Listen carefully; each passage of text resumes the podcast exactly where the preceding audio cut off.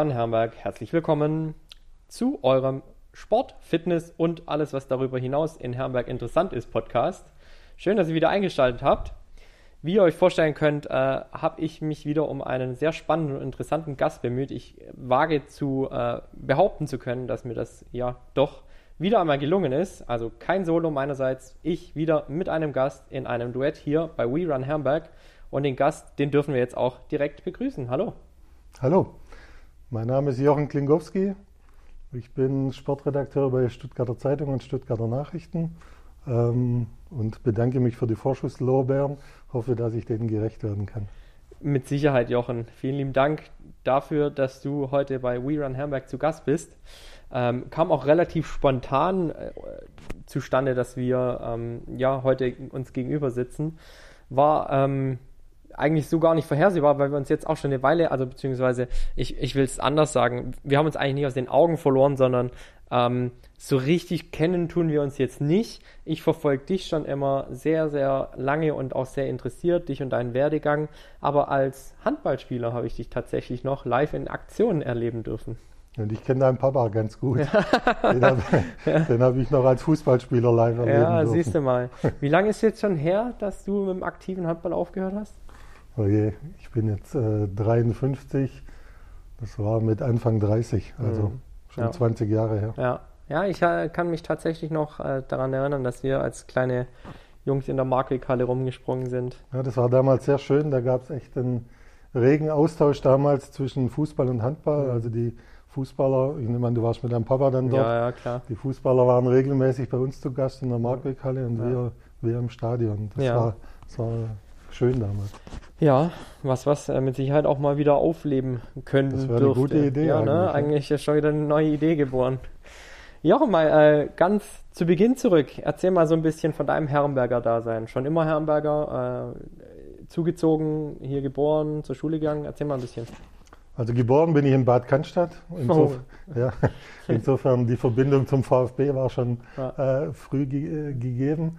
Meine Eltern sind, haben mit drei Jahren, als ich drei Jahre alt war, also 71, sind meine Eltern nach Oberjesingen gezogen, mhm. da haben sie ein Haus gebaut. Mhm. Und seitdem wohne und lebe ich in Herrenberg.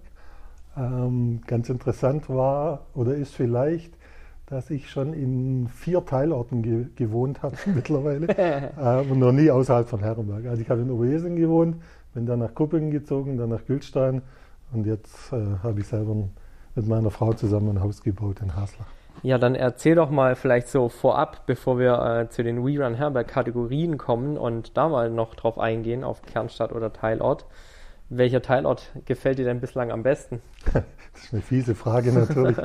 ähm, aufgewachsen bin ich in Oberjesing, da äh, liegt mein Herz, aber mittlerweile bin ich überzeugter Haslacher. Ist es tatsächlich so, dass jeder äh, Teilort schon auch so seine eigenen Charaktere hat und seine eigene kleine äh, Mini-Gesellschaft? Auf jeden Fall. Also es gibt natürlich in, in jedem Teilort Familien, die dort schon, äh, die dort eine lange Geschichte haben und das merkt man natürlich auch. Mhm, das prägt schon, ne? Das prägt auf jeden ja. Fall. In Oberjesingen ein bisschen schade, finde ich, ist so diese, die Hauptstraße, die mitten durch den Ort geht, mhm. die den Ort, es war schon damals so, in in, in Anführungszeichen neuen und einen alten Teil geteilt hat. Und ähm, ich weiß ehrlich gesagt nicht, wie es heute ist. Ich weiß aber, dass die Oberjesinger, und da war meine Mutter ja als Ortschaftsrätin und Gemeinderätin nicht ganz unbeteiligt, sie hat es ja auch ähm, dann öffentlich kommuniziert, dass das einer der größten Fehler in ihrer politischen Karriere war, dass die Oberjesinger nicht die Chance ergriffen haben, als es um diese ganzen Umfahrungen ging, mhm.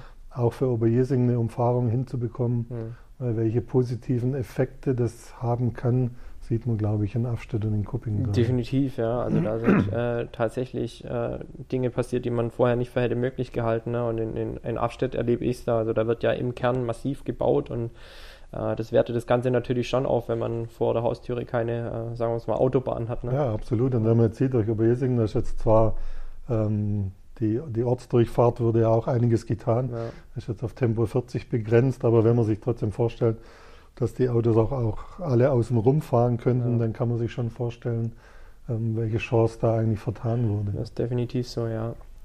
Du bist dann als kleiner Bub auf die Grundschule in Oberjesing genau. Ja? Grundschule Oberjesing, die alte, die noch an der, an der Straße steht. Ja, sehr gut, sehr gut. Wie ging es dann weiter für dich? Dann war ich auf dem André-Gymnasium. Mhm.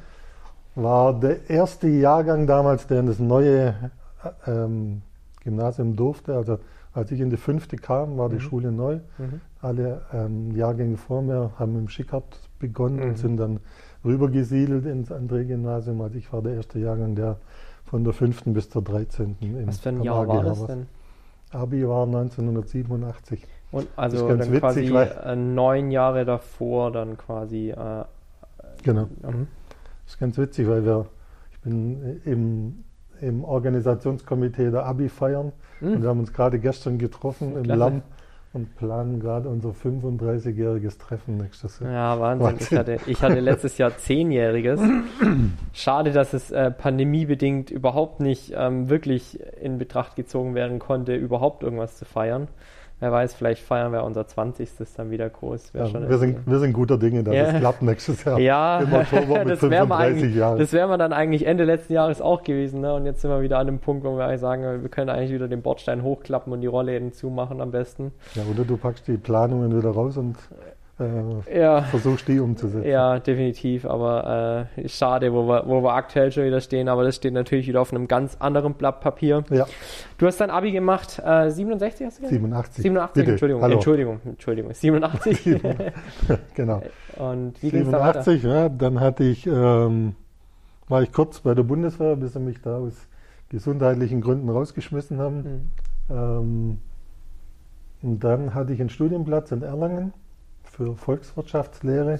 Ich weiß gar nicht, wieso ich mich damals für Volkswirtschaftslehre äh, beworben hatte. Mhm. Und ähm, kurz bevor ich übergesiedelt bin nach Franken, habe ich das Angebot vom Golbode bekommen, ein Volontariat mhm. dort zu machen. Das mhm. habe ich dann ergriffen. 1988 war das und seitdem bin ich Journalist. Klasse. Ja, dann haben wir ja deine Biografie schon mal im Schnelldurchlauf. Ja, äh, da gibt es auch nicht so viel zu erzählen. Durchgeritten, aber äh, ja, vielleicht nochmal zurück, weil du hast ja auch ein, eine sportliche Biografie gehabt. Wie äh, kamst du als, als junger Kerl zur SG? Oder war es damals schon SG? Oder? Ja, ich fange ein bisschen vorher an. Ja, gerne. Ich habe ein bisschen gekickt in Oberjesing, war aber leider, obwohl mir das riesen Spaß gemacht hat, nicht das große Talent im Fußball. Mhm. Und dann hatte ich ähm, das Glück, dass eine Straße über uns hat Wolfgang Bayer gewohnt. Mhm. Ich weiß nicht, ob das den Leuten was sagen wird. Er hat lange bei der Kreissparkasse in Herrenberg gearbeitet, mhm. ähm, war ein begnadeter Handballtorwart beim TSV Kalf. Mhm.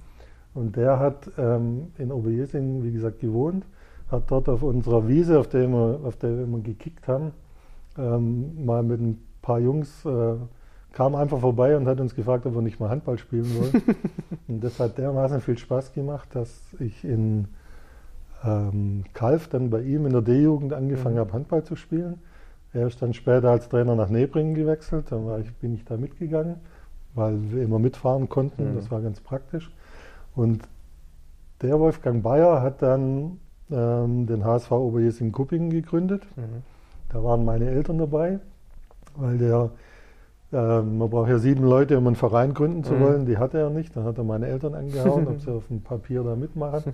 Insofern sind die auch noch Gründungsmitglieder von HSV Oberjesing-Kuppingen. Dann habe ich dort gespielt und bin dann im ersten Jahr B-Jugend nach Sindelfingen gewechselt, hatte dort vier traumhafte Jahre in der damals besten Jugendmannschaft, die es hier im Umkreis gab. Wir waren württembergischer Meister damals. Das war eine Riesenzeit. Habe dann da auch noch ein halbes Jahr aktiv gespielt, dann kam der erste Kreuzbandriss und nach dem Kreuzbandriss bin ich zum VfL Herrenberg. Dann kam der zweite Kreuzbandriss und danach habe ich dann beim TV Haslach angefangen und war dann auch in dem Übergang dabei, als dann praktisch die SG hm. gegründet wurde. Hm. Vielleicht mal zurück zum Wolfgang Bayer. Du hast erzählt, ähm, er war Trainer in Nebringen. Was hat ihn dazu bewogen, dann irgendwie doch noch, ein, noch mal einen Verein zu gründen? Ja, der war damals ein, ein alter Oberjesinger und mhm. hat natürlich das Potenzial der Sportart gesehen. Und ähm, ich weiß gar nicht, ob das, ich glaube, das hing auch mit dem Bau der Halle zusammen mhm. in Kuppingen, dass es dann die Möglichkeit gab, auch hier vor Ort praktisch Handball zu spielen. Mhm. Ich glaube, wenn ich mich richtig erinnere, war das die Motivation. Mhm. Dann hast du quasi die Gründungsphase der heutigen SG mitgemacht. Genau, von Anfang an. Ja.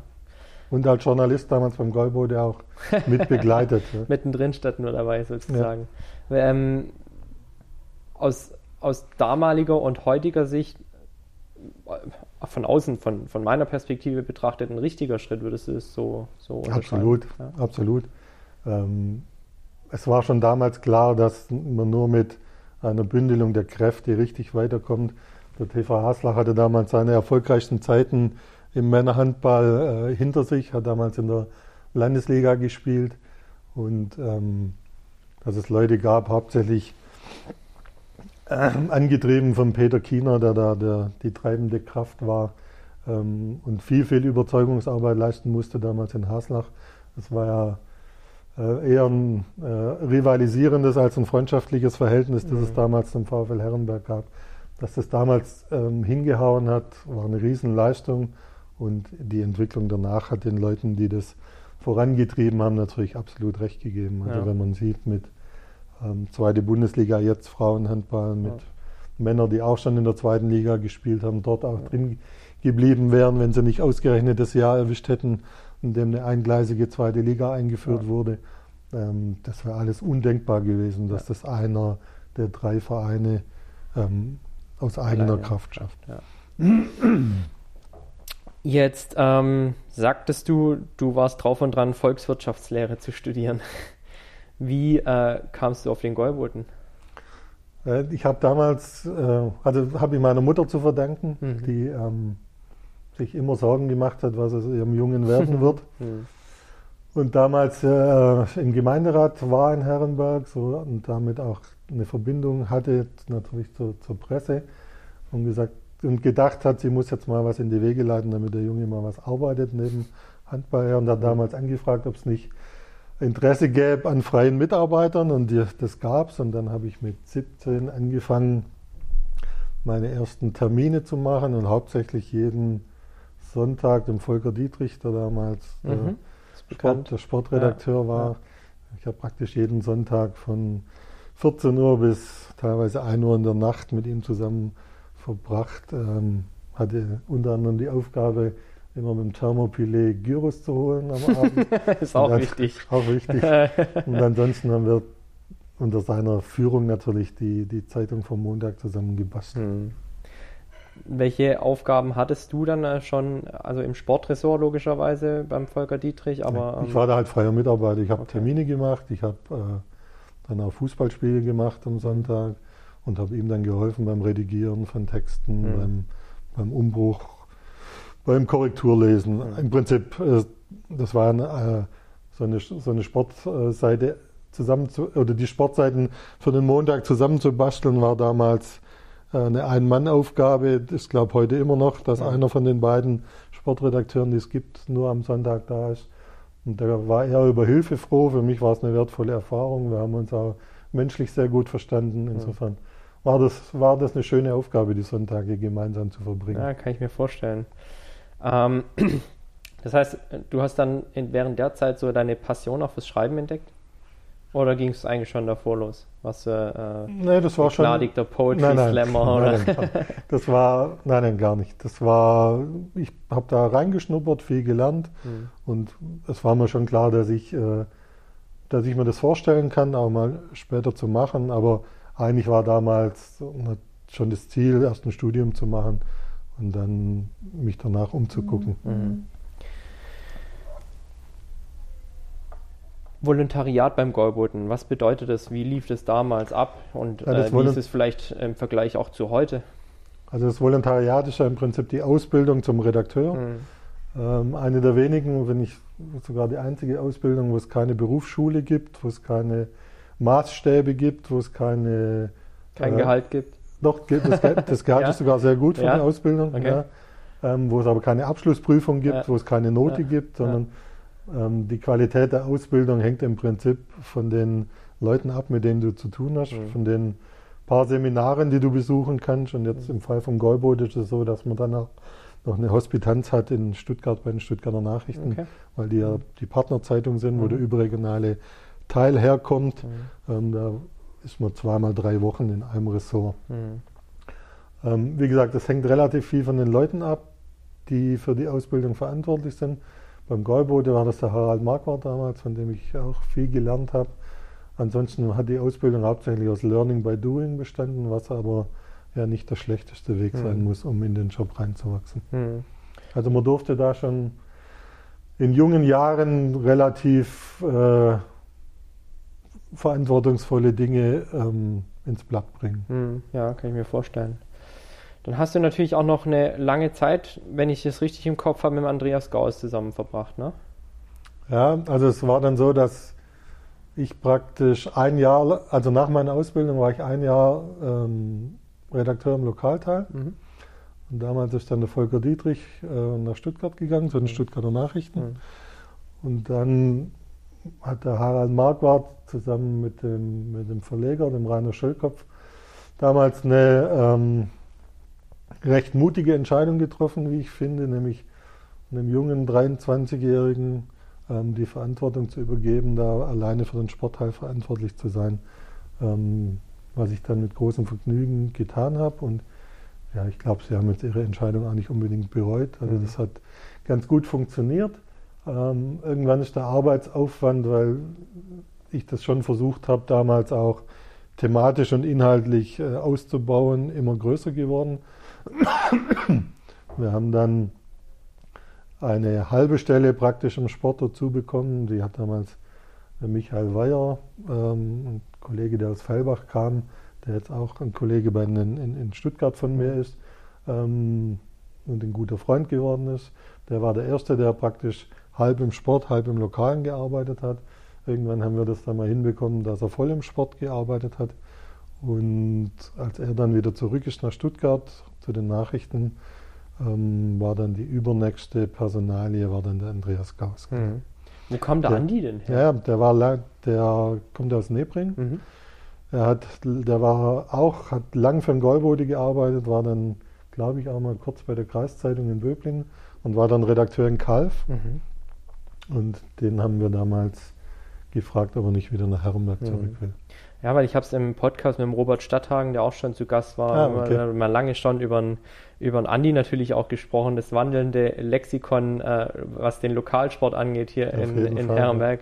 Wahnsinn, was er alles äh, für Geschichten auf Lager hat. Und äh, der Robert hat mir damals auch erzählt, auch sein Privatarchiv sei nicht zu verachten. Ja, das sammelt, sammelt relativ viel auf, äh, auf Papier. Ja. Hat da Berge bei sich rumstehen. Und, äh, war das so, als ich das letzte Mal bei ihm war.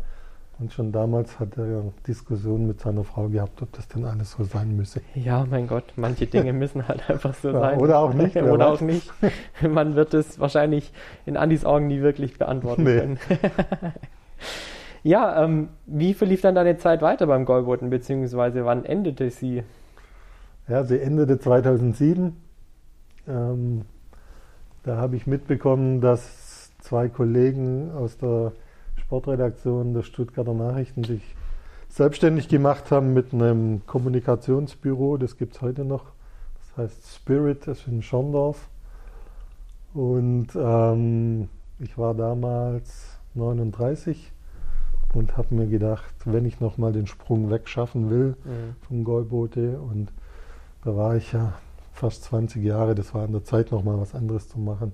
Dann war, war für mich klar, dass das, wenn, wenn es klappen soll, dann ist das die Gelegenheit und Mhm. so hat es dann auch funktioniert. Mhm. Ich finde das ein sehr spannender Punkt. Also, was hat dich dann damals dazu bewogen, nach 20 Jahren aus, ich sag's mal so, der Komfortzone rauszugehen und nochmal zu sagen, ja, du, du wagst die Veränderung nochmal? Es war natürlich eine Komfortzone, aber es war natürlich schon auch, also ich habe da mein Herzblut reingesteckt und auch entsprechend viel Zeit reingesteckt. Mhm.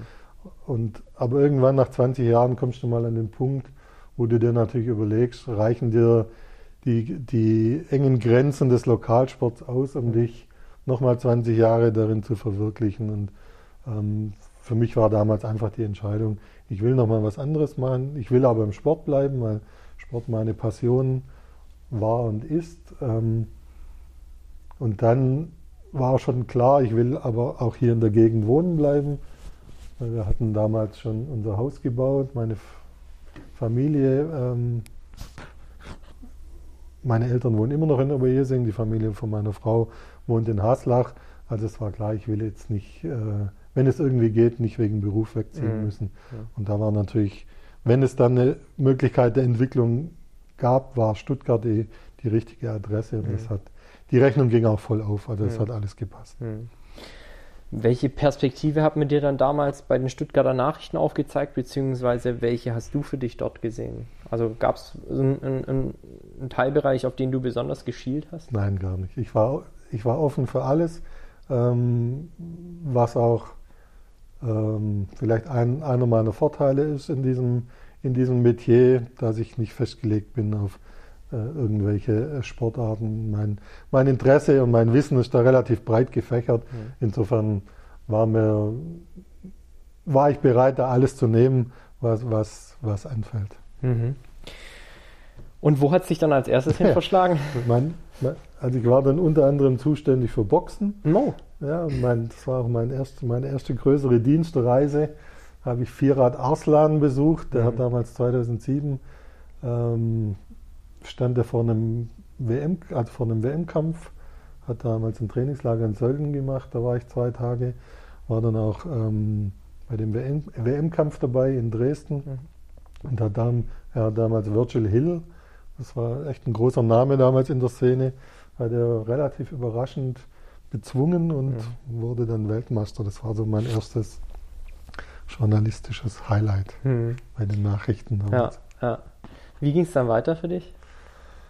Ja, ich war dann, ähm, habe versucht, mein, meinen Job so gut wie möglich zu machen mhm. ähm, und bin dann 2009, also nach relativ kurzer Zeit, befördert worden zum stellvertretenden Ressortleiter, ähm, was natürlich super schön war, aber auf der anderen Seite auch klar war, dass ich dann fortan sehr viel in organisatorische und äh, auch äh, in, in die Arbeit des Blattmachens eingebunden werde Insofern hat sich mein journalistischer Output dann danach in Grenzen gehalten und mhm. ich war relativ lange, ähm, wie gesagt, viel in Organisation, in Planung ähm, eingebunden, was mir aber auch sehr viel Spaß gemacht hat. Mhm. Mhm.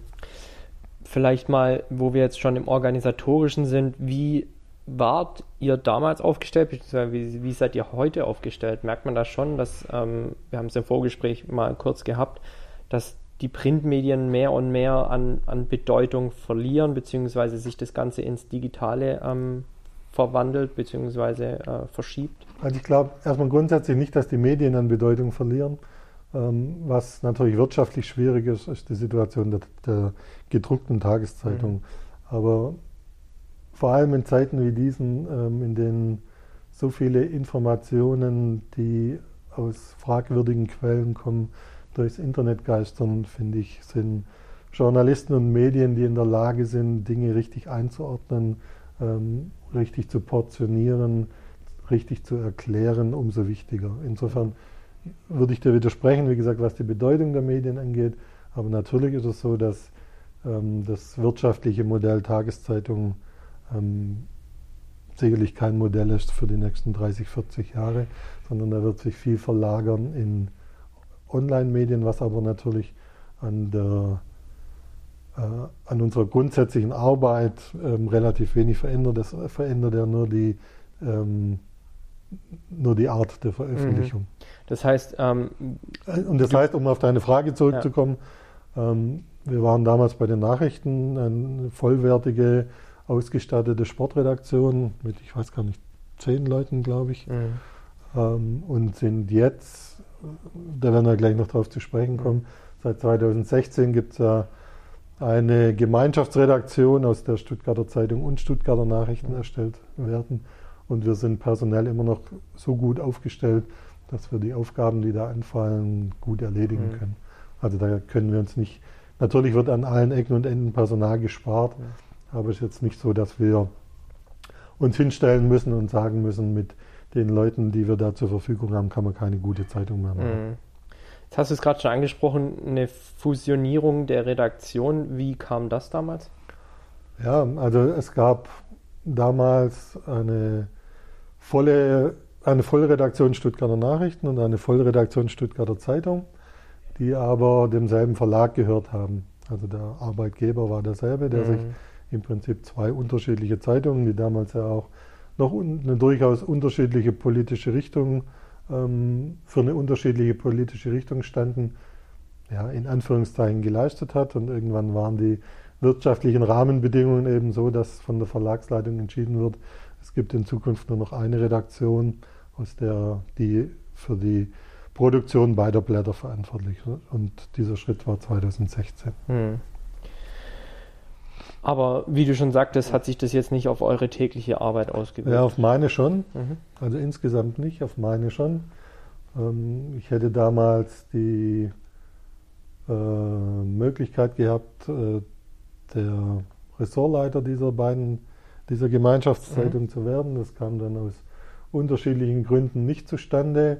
Stand dann mal kurz vor, einer, vor der Frage, wie es mit mir weitergeht. Mhm. Und das hat sich dann aber alles für mich persönlich super aufgelöst, nämlich dahingehend, dass die beiden, die bisher die Reporter ähm, der einen und der anderen Zeitung war, die äh, die Verantwortung für das Ressort übernommen haben.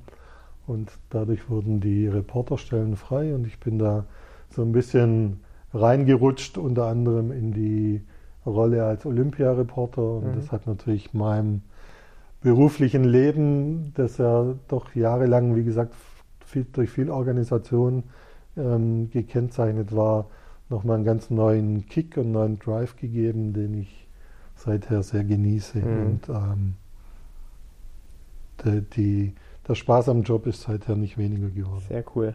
Jetzt spielst du mir einen super Ball zu, denn ähm, genau an dem Punkt wollte ich jetzt eigentlich wiederum einsteigen. Dein heutiger Ressortzuschnitt, beziehungsweise das, worüber du heute berichten darfst. Ja, also ich bin seit neuestem zur Hälfte meiner Zeit VfB-Reporter. äh, hast vorhin schon gesagt, eigentlich der Traum eines jeden genau, Sportreporters. Genau, eigentlich der? Traum eines jeden äh, Sportreporters. Ich mache das auch gern, auch wenn ich mich nicht danach gedrängt habe, aber ich versuche da reinzuwachsen. Mhm. Und als VfB-Reporter steht man natürlich noch mehr in, im, im, Fokus. Da muss ich mich sicherlich auch noch ein bisschen dran gewöhnen, aber mhm. ähm, wie gesagt, ich werde da reinwachsen. Wenn du die Leserbriefe Briefe liest, genau. was der Klingowski jetzt wieder für einen Scheiß geschrieben ja, bisher gab es sie noch nicht, aber die, die Gefahr, die als VfB-Reporter zu bekommen, sind ja. größer, als wenn man ja. über Doping über, oder Sportpolitik schreibt. Weil ja, weil's einfach, weil das einfach mehr, mehr Leute interessiert. Ja. Es ist aber natürlich auch für unsere Zeitung das wichtigste Thema, mhm. sowohl Print, aber vor allem jetzt auch noch viel mehr online, weil wenn wir ein Alleinstellungsmerkmal haben, das uns äh, bei Online-Zahlen und auch bei Texten, die hinter Online-Bezahlschranken stehen, weiterhilft, dann ist das vor allem der VfB. Mhm. Ja, und den zweiten Teil meiner Zeit verbringe ich weiterhin mit ein paar Dingen, für die ich schon die letzten Jahre zuständig war. Äh, Volleyball gehört weiterhin zu meinem Beritt, äh, Doping gehört weiterhin zu meinem Beritt, Radsport, ähm, ohne dass da jetzt irgendein Zusammenhang gleich hergestellt werden muss, ähm, und auch die Sportpolitik.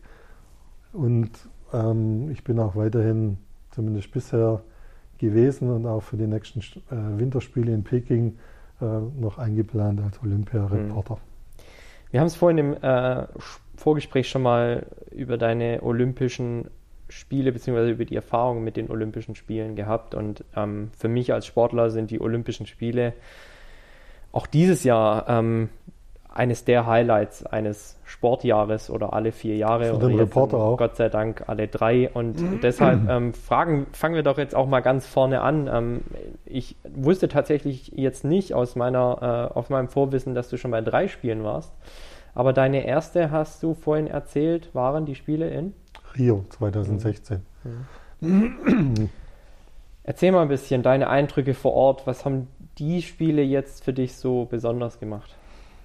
Die Spiele waren erstmal spannend, weil ein halbes Jahr vorher drohte ihnen noch die Absage wegen der Zika-Mücke, äh, von der dann allerdings während der Spiele niemand mehr gesprochen hat.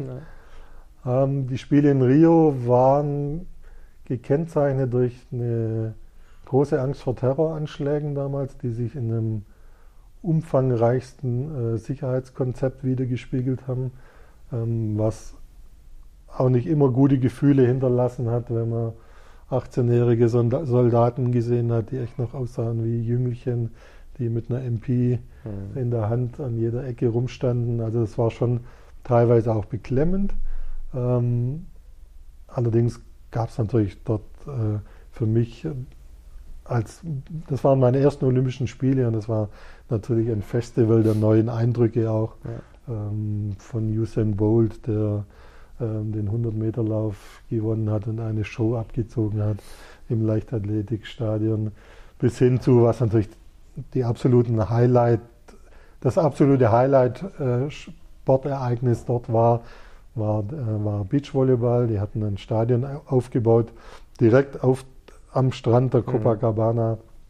Ähm, das war natürlich ein, ein Wahnsinnserlebnis.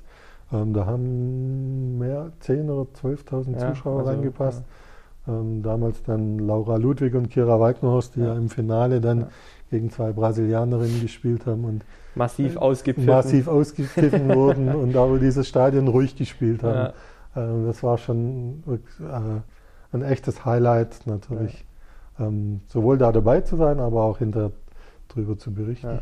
Es gab aber auch natürlich die andere Seite, ähm, du hast es ja angesprochen, man hat damals ja, den äh, brasilianischen Zuschauern oft auch Unfairness unterstellt, was ich nicht ganz nachvollziehen konnte, weil das äh, gehört dort offenbar einfach ein Stück weit auch ja, zur Fankultur letztens hab, dazu. Letztens habe ich, glaube ich, äh, sogar ein Interview mit der Laura Ludwig gelesen oder gehört, frage mich nicht mehr genau wo. Ähm, da sagte sie auch, sie nimmt es den Zuschauern jetzt da gar nicht übel, weil es scheinbar ja in Brasilien genau. dazugehört. Ne? Das gehört ein Stück weit zur Fankultur, weshalb ich auch nicht ganz oder ein bisschen unfair fand, dass viele Leute von, von Deutschland aus ähm, das kritisiert haben. Ja.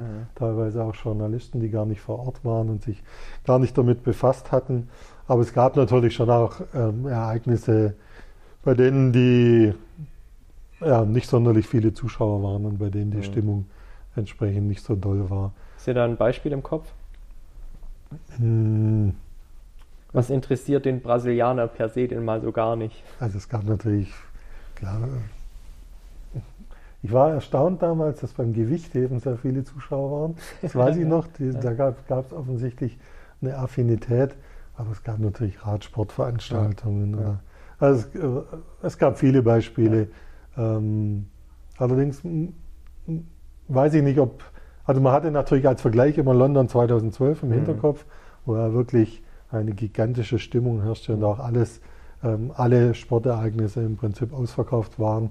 Ähm, natürlich waren in Brasilien weniger, äh, sind weniger touristische Zuschauer angereist. Ähm, dort gibt es natürlich auch sehr viele arme Menschen, für die die, ja. für die, die Karten unerschwinglich waren. Also man muss schon so fair sein, die, auch die, die, die Rahmenbedingungen zu berücksichtigen, die sicherlich andere waren als in London.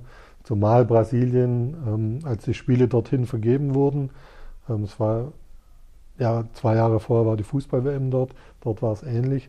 Als die Spiele und die Fußball-WM dorthin vergeben wurden, war Brasilien wirtschaftlich ein absolutes Boomland. Mhm. Stand, glaube ich, von, von den wirtschaftlichen Daten auf Rang 5 in der Welt. Und als die WM und dann vor allem auch die Olympischen Spiele dann stattgefunden haben, waren die voll in der Wirtschaftskrise. Mhm. Und das hatte dann natürlich auch Auswirkungen. Auswirkungen, klar. Zusätzlich zu den ganzen äh, Korruptionsvorwürfen, die ja jetzt auch dazu geführt haben, dass ein paar der wesentlichen Köpfe der damal, damaligen Olympia-Organisation und der damaligen Politik jetzt auch verknackt worden sind. Mhm. Vielleicht jetzt mal äh, eine Frage an dich als ja auch jemand, der sich mit Sportpolitik auch auseinandersetzt.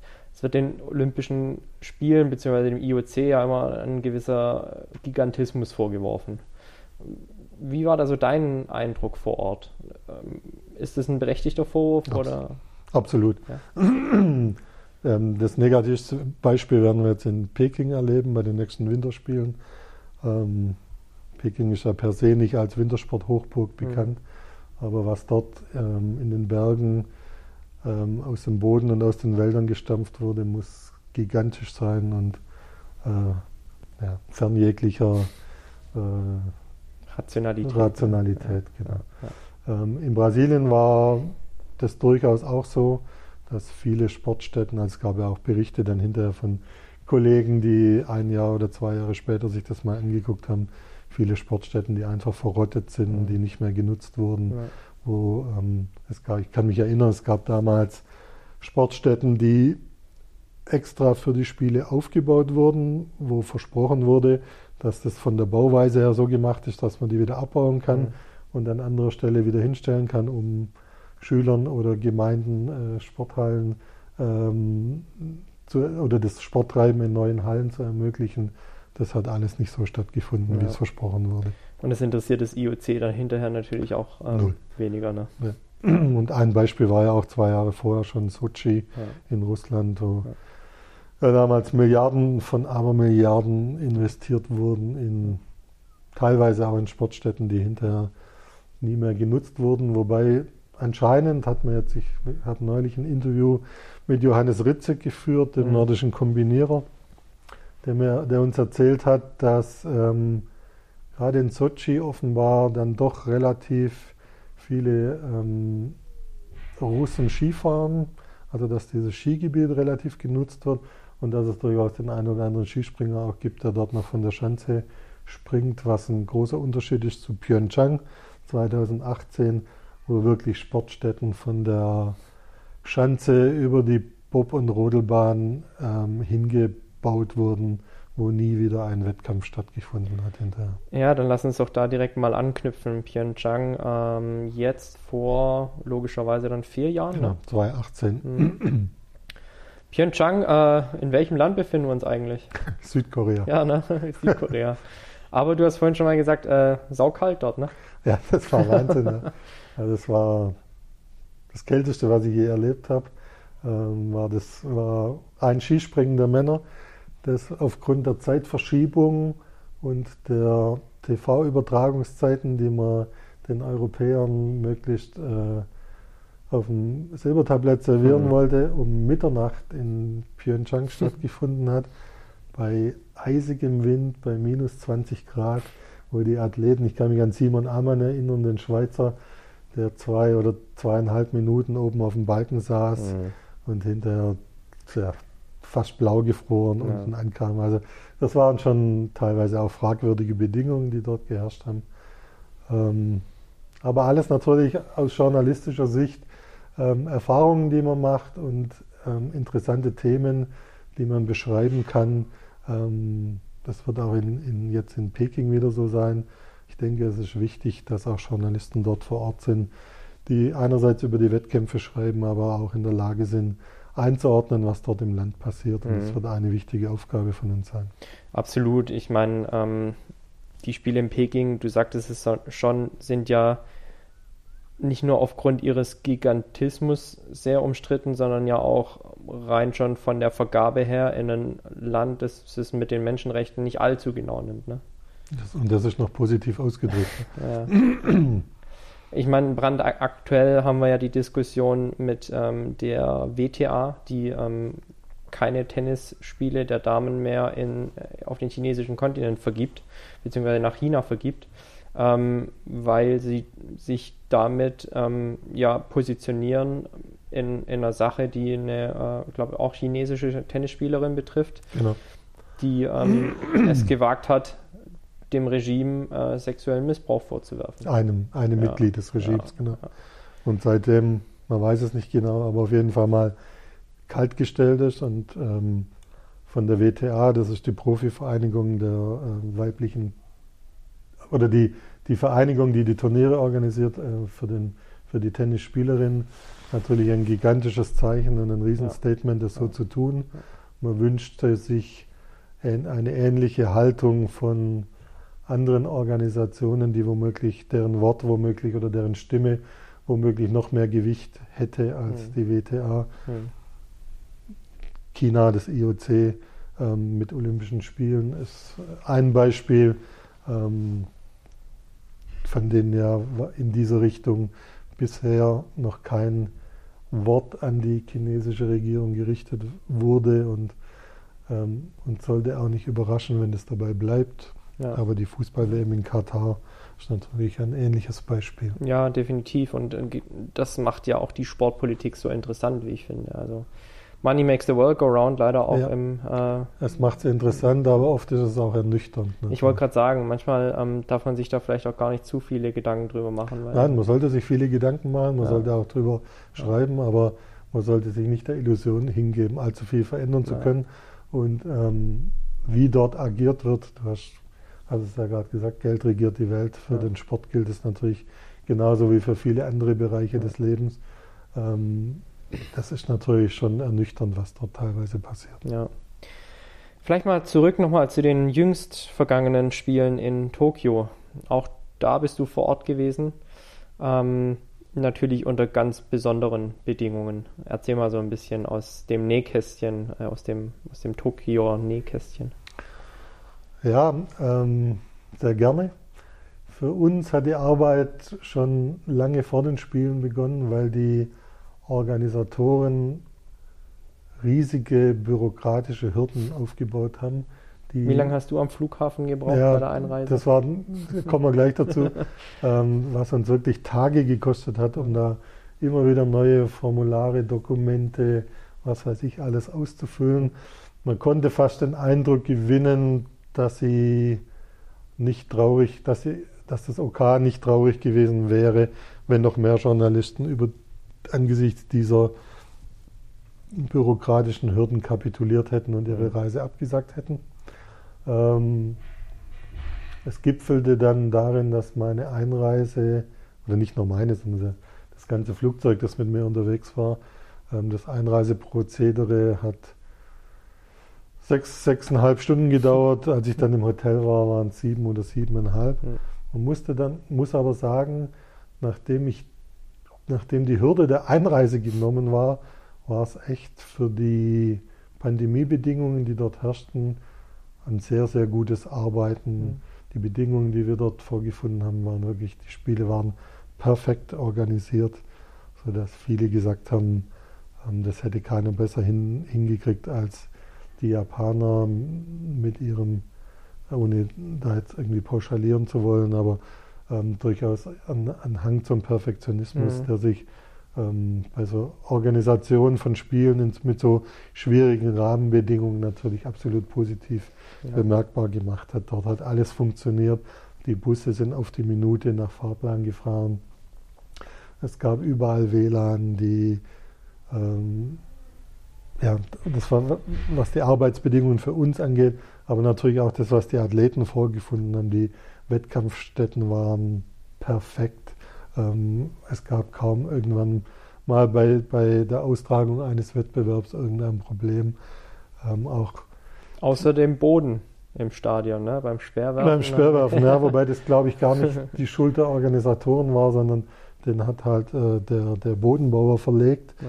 Und da war schon das Ziel, äh, eine möglichst schnelle Bahn zu bauen, ja. was ihnen ja auch gelungen ist, zumindest. Ähm, sind ja die Rekorde gepurzelt im Leichtathletikstadion. Für die Sperrwerfer war es allerdings nicht der richtige Untergrund. Ja.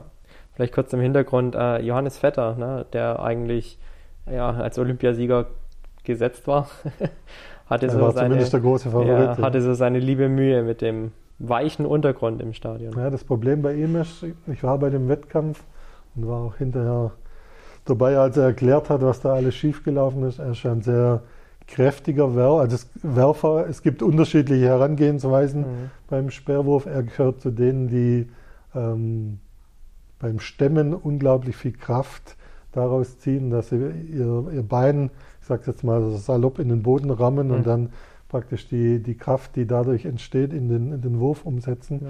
Und das war dort nicht möglich, weil die beim, beim Aufkommen auf dem Boden da praktisch Dellen in den Boden ja, reingetreten ja, haben. Nachgegeben haben, ja. Welche Ereignisse haben sonst noch zu deinen Olympischen Spielen äh, als Highlight-Moment beizutragen? Wie viele darf ich nennen? Äh, so viel du möchtest. Ich bin total gespannt. Also du hast mir im Vorfeld die Frage gestellt, welcher war der spannendste Wettkampf, bei mhm. dem ich dabei war. Ähm, das war sicherlich der, der Weitsprung-Wettbewerb, als Malaika Mihambo praktisch im Letzten, allerletzten, ja. in ihrem allerletzten Versuch ja ähm, als einzige die sieben Meter geknackt hat, um ein paar Zentimeter dann äh, den, den Olympiasieg geholt hat und aber nach ihrem Sprung, weil sie davor auf Platz 3 lag, noch abwarten musste, ja. bis die beiden vor ihr platzierten, ja. ihre Sprünge im wahrsten Sinne des Wortes in den Sand gesetzt hatten. Das waren schon richtig spannende Momente. Ähm, richtig emotional war das Karriereende von Frank Stäbler, mhm. dem Ringer hier aus, ja. aus Moosberg. Ja der ja schon angekündigt hat, dass das sein letzter Wettkampf auf der großen Bühne werden wird, der dann ähm, war eine ganz tolle Szene, als sein Wettkampf vorbei war, als gejubelt war über seine Bronzemedaille, ähm, als alle schon aus der Halle gehen wollten, nochmal auf die Fläche zurück ist und dort praktisch seine Schuhe ausgezogen hat und dieses Ich hänge, ich hänge die Schuhe an den Nagel so zelebriert hat. Da war mitten auf der Fläche war das Olympia-Logo aufgedruckt und da hat er seine Schuhe reingestellt und hm, cool. ist dann abgetreten und ja. dann sind nur seine Schuhe übrig geblieben. Das ist cool. natürlich ein Bild, das man nicht ja. vergisst und auch sein Auftritt dann in, in der Mixzone hinterher mit freiem Oberkörper, wie er erzählt hat, wie er um jedes Gramm Ge Gewicht mhm. gekämpft hat und ähm, das war schon richtig emotional. Und dann gab es noch so zwei Dinge, so ein, ein Moment, wo ich, wo ich für mich viel gelernt habe. Ähm, das war der, ähm, der Finallauf im Achter beim Rudern. Mhm. War ja der Deutschland-Achter, mhm. auch der große Favorit. Mhm. Der, ich glaube, in den drei Jahren zuvor kein Rennen oder ja. kaum ein Rennen ja. verloren. Ja, ich glaube mal die Europameisterschaft davor. Ja. Ne? Auf jeden Fall waren sie der große Favorit. Wir sind dann auf Platz 2 gerudert. Ähm, und man hat so den Eindruck gehabt, wenn man das gesehen hat, die Jungs sind richtig enttäuscht, mhm. sind sauer über sich selbst, konnten sich über den zweiten Platz null freuen. Ja. Und dann ist es so bei vielen großen Wettkämpfen, auch bei Olympischen Spielen, dass es lange dauert, bis die Athleten bei uns Printjournalisten ankommen, weil sie zuerst zig Interviews für Fernsehen, fürs IOC, ja, für Radioanstalten ja. geben. Das kann manchmal nicht warten wir da eine Stunde oder anderthalb. Und dort beim Rudern war das so, dass ähm, das Pressezentrum relativ nahe war. Und ich bin dann schon ins Pressezentrum gegangen und habe angefangen, meinen Artikel zu schreiben, der natürlich so angefangen hat mit Zieleinfahrt, große Enttäuschung, lange mhm. Gesichter, können sich nicht freuen, äh, bittere Erfahrung als Favorit, nur Silber geholt zu haben. Mhm. Wie gesagt, der Text war zur Hälfte geschrieben, dann bin ich mal raus und dann waren die Jungs in der Mixzone und das war wirklich ein beeindruckender Auftritt, weil die erklärt haben, wie viel Arbeit hinter so einer Silbermedaille steckt und wirklich glaubhaft rübergebracht haben, dass wenn man alles gegeben hat, wenn man sich nichts vorzuwerfen hat, ähm, auch ein zweiter Platz ein großer Erfolg sein kann ja. und man auch mit dem zweiten Platz zufrieden sein kann. Und dass die Enttäuschung, die da vermeintlich nach dem Zieleinlauf war, einfach ein Bild ist, wenn du dich 2000 Meter voll ausgepowert hast, ähm, schon nach 1500 Metern blau gehst und nur noch schwarz ja. vor Augen siehst, dass du einfach richtig platt bist und dass ja. es kein Ausdruck der Enttäuschung war, sondern der völligen Erschöpfung.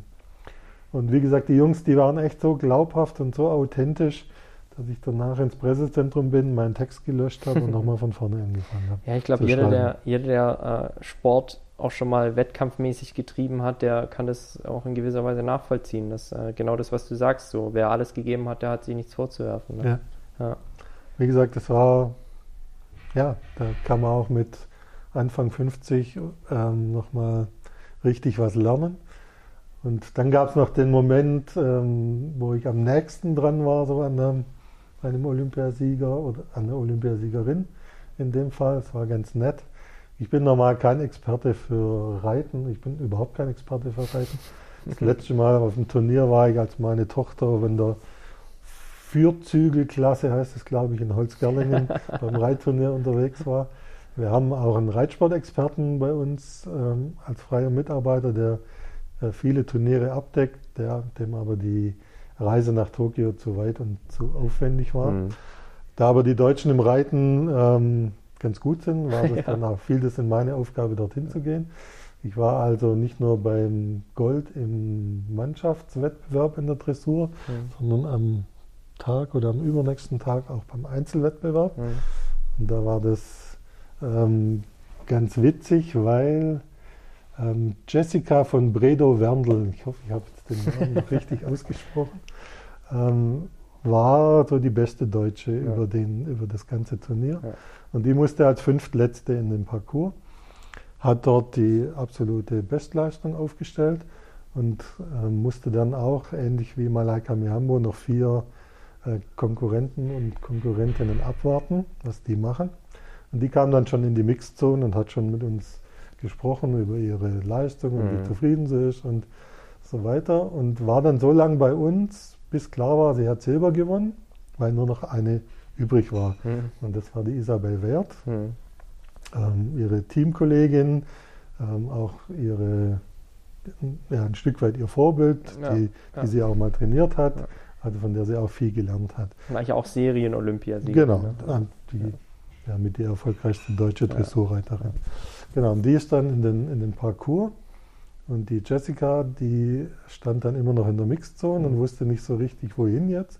Und in der Mixzone war so ein großer Bildschirm aufgebaut, wo praktisch übertragen wurde, was 50 Meter oder 100 mhm. Meter weiter im, im, im Viereck passiert. Und sie hat dann praktisch einen Meter neben uns und auch neben mir diesen äh, Ritt von der Isabel Wert angeguckt und hat dann uns so angeguckt und wir haben uns mal in die Augen geguckt und sie hat dann gesagt, ah, ich halte es hier nicht mehr aus. Und also diese Emotionen von ja, ihr dann so ja, mitzubekommen, ja, so hautnah, wie das ist. Jetzt ist nur noch eine da, wenn die schlechter ist, bin ich Olympiasiegerin, wenn sie besser mhm. ist, bin ich Zweite, wie gehe ich dann damit um?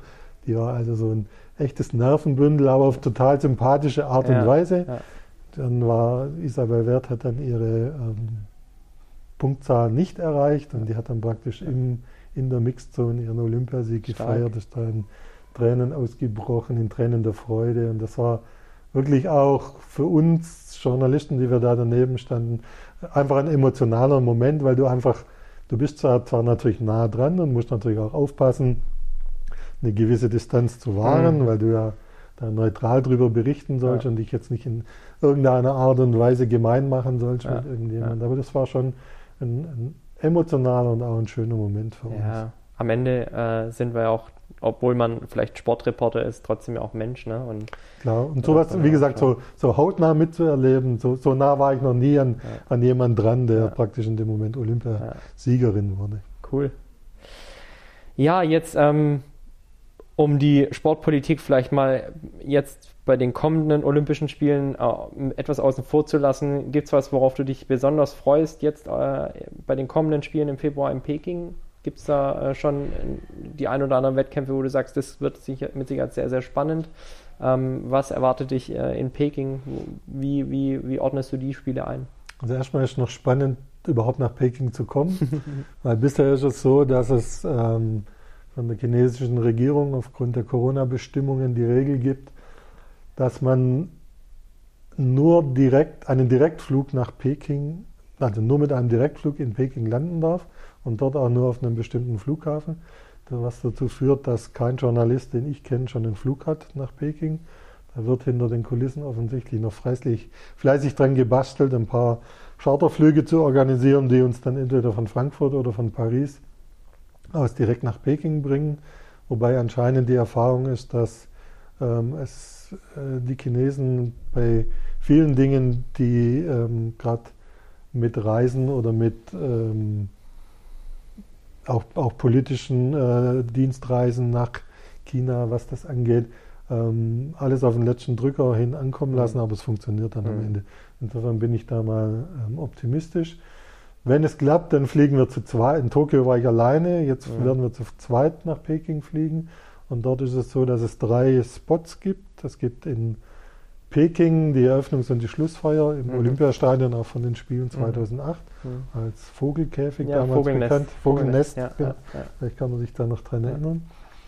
Ähm, dort gibt es die Eiswettbewerbe, also Eishockey, ähm, Curling, Eisschnelllauf und die Big Air Schanze wird dort aufgebaut. Oh, ja. Dann gibt es einen Spot, der liegt ungefähr 90 Kilometer weg von Peking in den Bergen. Dort hat man in einen Berg die ganzen alpinen Strecken hineingefräst und eine anscheinend topmoderne ähm, Bob, Rodel und Skeletonbahn gebaut. Das ist der zweite Spot.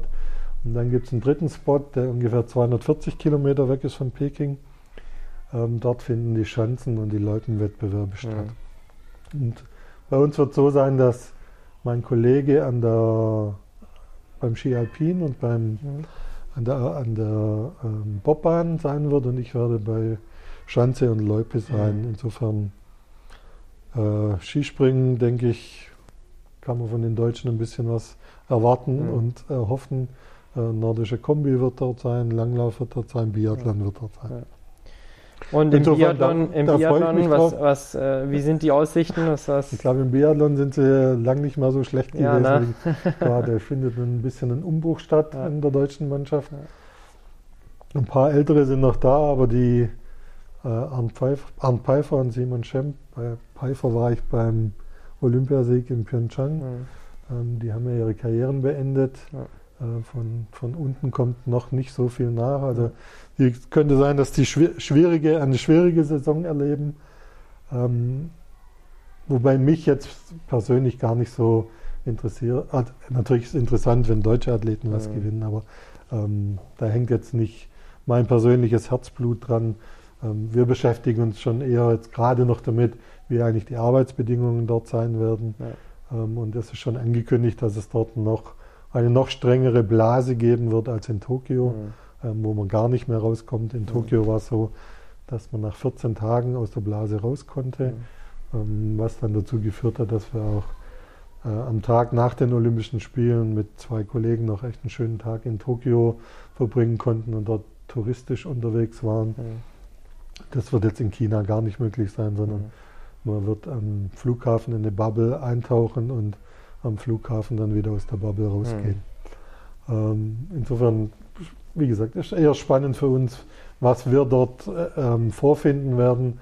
Und es steht auch schon fest, dass es dort tägliche PCR-Tests geben wird, mhm. ähm, was auch nicht so angenehm werden wird, zum einen organisatorisch, aber anscheinend planen die auch Rachentests, mhm. was ähm, auch nicht so angenehm sein wird. Und ähm, man muss natürlich auch selber alles dafür tun, dort nicht positiv getestet zu werden, weil eine dreiwöchige Quarantäne in China, das, das äh, könnte unangenehm gibt werden. angenehmere Dinge. Ja, ja. Genau. Ja, ähm, ich, ich glaube auch alle Zuhörerinnen und Zuhörer von Readrun Herrenberg drücken dir die Daumen, dass du im März wieder bei uns bist. Ja, das hoffe ich auch. nee, äh, ganz im Ernst, ähm, also ich glaube nicht nur ich, sondern alle hier, die im Goi sich mit dem Sport identifizieren, die schauen ganz, ganz interessiert auf deinen Werdegang und was du so treibst. Ich meine, wenn wir jetzt mal ähm, rein patriotisch als Herrenberger da rausschauen dürfen, dann haben wir einen Mann in, in Tokio oder dann haben wir einen Mann bei den Olympischen Spielen, was wirklich ganz cool ist und äh, was Spaß macht. Auch Athlet wäre noch schöner. Ja, Athlet mein Gott. Vielleicht so kriegen wir das ja auch So ist wenigstens ein Journalist. Ja, so ist es. So ist es. Ich meine, ich äh, treibe mich ja beruflich auch mit vielen Sportlerinnen rum. Wir haben ja tatsächlich ein paar, also jetzt eine aus ähm, Weiderstadt, die wir bei den Olympischen Spielen jetzt in Tokio hatten, die Katharina Menz, Judoka und die Elisabeth Brandau, Schöneich. Also da hatten wir ja zwei, die nicht allzu weit weg sind. Ja, die, zwei Sindelfinger Leichtathleten ja, waren auch da. Ja, genau, der, ähm, wie heißt der, der Hürdenläufer, ne? Genau. Valentin, heißt er nicht Valentin? Ja, und wen die haben wir noch? Carolina Kraftschick, Ach, eine genau. Was ist das? Auch äh, Hürden. 800 Meter? Ne, 400 Meter 400, Hürden, beide. Ja, der Valentin, äh, oh Gott. Aber ich im, glaube im Halbfinale ausgeschieden. Ja, ja, beide. Ja. Aber trotzdem, ja, war gut. Ja, absolut. Haben beide, haben beide gut performt. Ja, ja. Also äh, vielleicht äh, schaffen wir irgendwann jemanden aus Herrenberg äh, zu den Olympischen Spielen zu schicken. Ja, witzig war ja Karl Link. Ja und den älteren, ja. weiß ich, hast du auch ältere Zuhörer bei deinem Podcast? Ah, äh, ja, also ähm, wir, wir, sprechen jetzt mal über den Karl Link, von dem habe ich nämlich diese Woche auch schon gehört. Ja, ah ja der Karl Link wurde ja damals in Tokio 1964 ja. Olympiasieger, ja. wohnte in Afstedt, war auch dann lange Jahre Leiter vom Olympiastützpunkt in Stuttgart. Insofern zu Tokio gab es eine Beziehung von Herrenberg aus. Klasse. Jochen, vielen lieben Dank für diese spannenden Einblicke. Aber auch du wirst natürlich nicht äh, entlassen ohne noch unsere Herrenberg oder We Run Herrenberg Kategorien absolvieren zu dürfen. Gerne. Und äh, da frage ich als allererstes ja immer, ähm, wenn du eine große Plakatwand am Reinhold-Schick-Platz zur Verfügung hättest äh, und aktuell, ähm, wir haben es im Vorbildgespräch auch schon gehabt, gibt es ja auch in deinem Dorf sehr brandaktuelle Themen. Aber du hättest die Plakatwand am Schickplatz, was würdest du denn draufschreiben? Also ich bin der Sprecher von der Bürgerinitiative äh, gegen den Steinbruch in, in Haslach äh, mit zwei anderen, mit dem Thomas, Thomas Deines und der Claudia Mauch und noch anderen Mitstreitern wie dem Andreas Wittko und dem Michael Elsässer.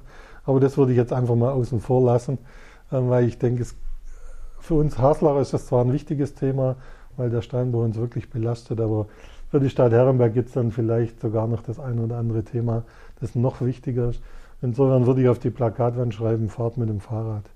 ja. Weil ich glaube, dass die Verkehrsprobleme, die es in der Stadt gibt, ja. ähm, durchaus kleiner sein könnten, wenn es nicht so viele Leute, ich glaube 70 Prozent war mal eine Zahl, weiß ja. nicht, ob die noch ja. aktuell ist. Ja. 70 Prozent des Verkehrs, den produzieren wir Herrenberger selbst. Und da könnte man sicherlich was verbessern. Du sprichst mir aus dem Herz. Ich meine, äh, ich als einer, der aus Mönchberg tagtäglich mit dem Fahrrad äh, nach Herrenberg fährt, um dort zu arbeiten und auch wieder zurück, ähm, ich kann mir eigentlich ein tägliches Pendeln mit dem Auto gar nicht vorstellen. Allein schon die Parkplatzproblematik. Für mich ist es immer eine Höchststrafe, mit dem Auto vom Dorf in die Stadt fahren zu müssen. Ja.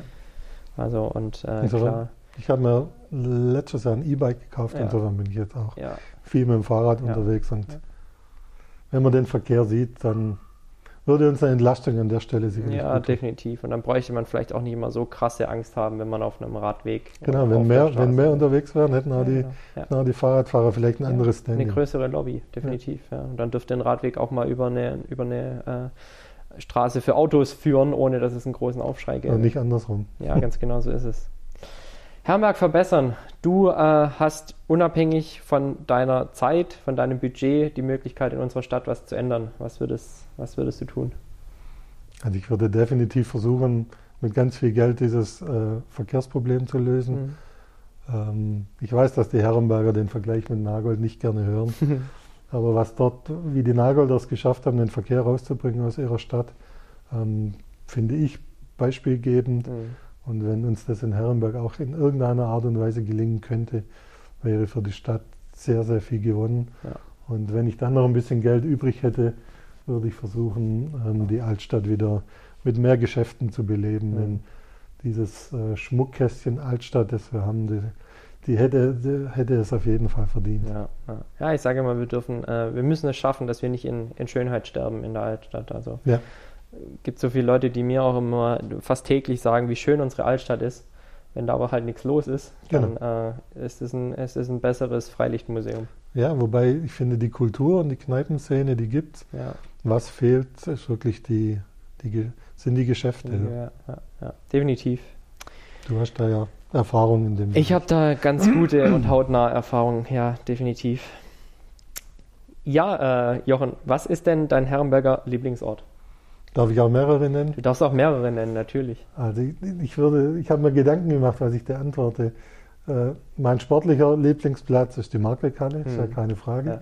Dort habe ich selber gespielt und dort findet aus meiner Sicht der attraktivste, schönste und erfolgreichste Sport in Herrenberg immer noch statt. Ich, ich will dich wirklich nicht unterbrechen, aber weißt du, was ich an der Markweghalle so schön finde? Und das ist auch tatsächlich, das erinnert mich total an, an, an die Tage oder Abende, die wir vorhin besprochen hatten, du läufst in die Halle und es riecht schon irgendwie nach, also für mich riecht es nach Handball, weil Harz. es halt, ja, nach Harz und, und, und auch so ein bisschen nach Schweiß vielleicht noch und so, aber für mich bedeutet es äh, Samstagabend in der Markweghalle bei Handball. Ja, hoffen wir, dass das nach Corona wieder ja, ja, äh, so werden kann, wie es vor Corona war. Ja. Äh, dann gibt es einen kulturellen Lieblingsplatz, das Mauerwerk. Mhm. Ich finde, was die dort auf die Beine stellen, ist echt super und auch wichtig für die Stadt. Absolut. Mein kulinarischer Lieblingsplatz ist das Lamm. und dann gibt es noch den touristischen Lieblingsplatz und der ist sicherlich oben am Schlossberg. Jetzt auch in Verbindung dann mit dem Schönbuchturm. Ja, schöne, schöne Achse. Schöne ne? Achse, ja. auf jeden Fall. Ja. Und was sagst du, Wahrzeichen Herrenbergs? Kirche oder Turm?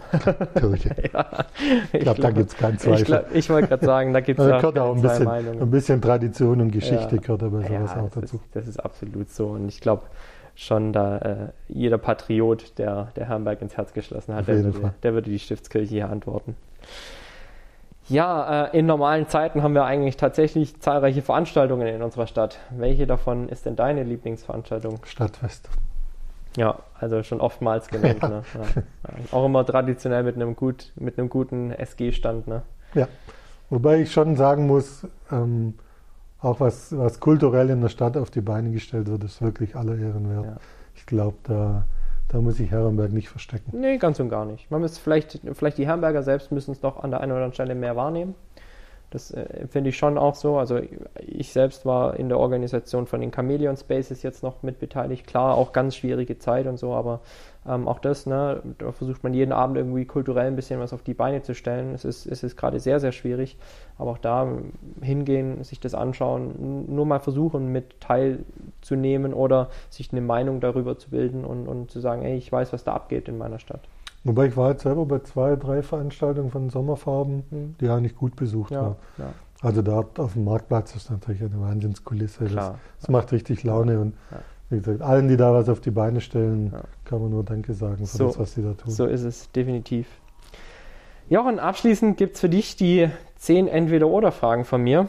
Auf die konntest du dich nicht vorbereiten. Aber die erste Frage hast du eigentlich schon sehr, sehr ausführlich und ja, ausgiebig auch beantwortet. Die lautet nämlich Kernstadt oder Teilort? Beides. Beides, sehr gut. Handball oder Fußball? Handball. Halle oder Stadion? Halle. Bahn oder Straße? Bei äh, selber unterwegs sein oder beim Radsport? Das darfst du verstehen, wie du möchtest. Also beim Radsport Straße natürlich. Ich war selber jetzt schon, glaube ich, viermal bei der Tour de France. Hm. Das ist natürlich ein gigantisches Sportereignis, was ja. dort auf die Beine gestellt ja. wird. Ähm, und zu meiner Schande muss ich gestehen, dass ich auch lieber mit dem Auto als mit dem Zug unterwegs bin, was aber auch damit zu tun hat, dass ich leider das ein oder andere Mal schlechte Erfahrungen mit der Deutschen Bahn gemacht habe. Ja, ich glaube, die haben wir alle schon mal gemacht. Genau. Ja, äh, die anschließende Frage beschäftigt sich mit dem, was du gerade schon erzählt hast. Und eigentlich müssten wir da nochmal einen eigenen Podcast für machen für äh, die Tour de France. Ähm, die vierte Frage, beziehungsweise die fünfte Frage, Tour oder Giro? Tour. Äh, wenn du das möchtest, können wir gerne auch mal über ja, die Tour de France. Ja, bitte. Also ähm, ich bin ja selber im Triathlon verankert, aber ich liebe die Tour de France. Ich kann mich noch an Tage mit meinem Opa im Wohnzimmer erinnern wo wir Tour de France gemeinsam geschaut haben. Ja, also wenn die, wenn die Planungen so kommen, wie sie jetzt mal angedacht sind, dann werde ich im Sommer bei der Tour sein mhm. und wenn du möchtest, können wir Spätsommer. Da, da danach gerne ja, drüber reden. Auf jeden, auf jeden Fall, das machen wir. Schön. Wein oder Bier? Wein. E-Bike oder klassisch? E-Bike. Tee oder Kaffee? Kaffee. Kicker oder Sportbild? Kicker. Podcast oder Radio? Podcast. Gibt es Lieblingspodcasts? Äh, einige, ja. Ich höre gern den Podcast von Frank Buschmann. Mhm. Den Buschi muss man mögen oder nicht, mhm. aber wenn man ihn mag, dann ist der mit äh, Florian Schmidt-Sommerfeld mhm. wirklich ähm, unterhaltsam. Mhm. Ich höre einen Volleyball-Podcast mit Alexander Walkenhorst. Okay, cool. Der hat ja. äh, im Sommer auch die, ähm, der hat ein Beachvolleyballturnier auf die Beine genau, gestellt. Der war, der war derjenige, der die Pandemie genutzt hat, um Nee, der hat sie nicht genutzt, sondern der war der, derjenige, der in der Pandemie was auf die Beine gestellt mhm. hat beim Thema Beachvolleyball. Ein sehr streitbarer Kerl, aber in seinen Ansichten so, dass es auf jeden Fall interessant ist, da reinzuhören. Mhm. Ich höre den Podcast, den es von meiner Redaktion gibt zum VfB. Mhm. Podcast heißt er. Mhm. Auch sehr empfehlenswert. Ich denke, einer der besten, die es rund um den VfB gibt. Ähm, was ich noch gern höre, ist Barbara Schöneberger, den Podcast, mhm. die ganz nette Interviews hat. Ähm, und wenn ich dann noch Zeit habe, höre ich in SWR1 Leute rein, wenn da interessante Gespräche ja, sonntags, sind. Ne? Kommt auch mal und dein, Radio. Und dein natürlich. Ja? Ja. Ja, cool. Den mit dem OB habe ich gehört, ja. zum Beispiel, den mit Peter John. In letzter Zeit nicht mehr, aber jetzt ja. werde ich wieder vermehrt reinhaben. Am Montag dann, wenn wir online gehen. Ne? ja, wobei, ich weiß nicht, du, du wirst dann selber ja auch hören. Mich, äh, ich finde es immer seltsam, die eigene Stimme das zu hören. So, das geht das aber jedem Wahnsinn. so. Das ich weiß, so, ja. aber von daher lasse ich es vielleicht meine Familie hören und die sollen dann sagen, ob es okay war. cool. Sehr gut, Jochen, vielen lieben Dank für diese Stunde von We Run Herrenberg. Ich danke äh, dir. Du kriegst natürlich gleich die letzten Worte. Ich darf noch aus Liken, Abonnieren, Teilen und äh, Weitersagen verweisen. Ähm, hilft uns noch ein bisschen mehr Reichweite zu generieren, die Geschichten aus Herrenberg für Herrenberg unter die Leute zu bringen. Vielen lieben Dank. Bis dahin, ihr könnt den Podcast auf iTunes, auf Deezer, auf Spotify und überall da, wo es Podcasts gibt, abonnieren und anhören. Ansonsten gibt es in 14 Tagen die nächste Folge von We Run Herrenberg. Ich habe herzlich zu danken dir, Jochen, und äh, bis zum nächsten Mal. Tschüss und ciao. Ich danke dir, hat großen Spaß gemacht und das Angebot mit der Tour gilt, wenn du möchtest. Geil. Freunde, und jetzt hätte ich es fast vergessen. Der Jochen war schon äh, ja, fast zur Türe raus. Da ist mir siedig heiß eingefallen. Wir haben eine Hörerfrage bekommen. Und äh, die muss natürlich noch beantwortet werden. Jochen, bitte, bitte um die Antwort. Stimmt es, dass du die beste 7-Meter-Quote seit Gründung der SG hast? Ja, das stimmt. Ähm, ich hatte eine Saison, da hatte ich eine Quote von über 90 Prozent. Ich glaube, die hat seither niemand mehr erreicht. Ähm, besonders stolz bin ich drauf. Ähm, damals war Sergei Budanov unser Spielertrainer, ein ehemaliger, ich glaube, weißrussischer Nationalspieler, ähm, der auch äh, in der Bundesliga sieben Meter Schütze war bei Frisch auf Köpping. Und der kam damals zu uns und hat natürlich, ähm, wollte natürlich auch die sieben Meter schießen und am Ende war meine Quote besser als seine, sodass ich ihn als sieben Meter äh, Schütze ausgestochen habe. Da bin ich heute noch stolz drauf. War wahrscheinlich meine äh, berauschendste Leistung auf meinem Sehr gut. Vielen lieben Dank. Ja, gut, dass wir daran noch gedacht haben und äh, dann können wir die Folge für jetzt auch beschließen. Vielen lieben Dank. Macht's gut. Ciao.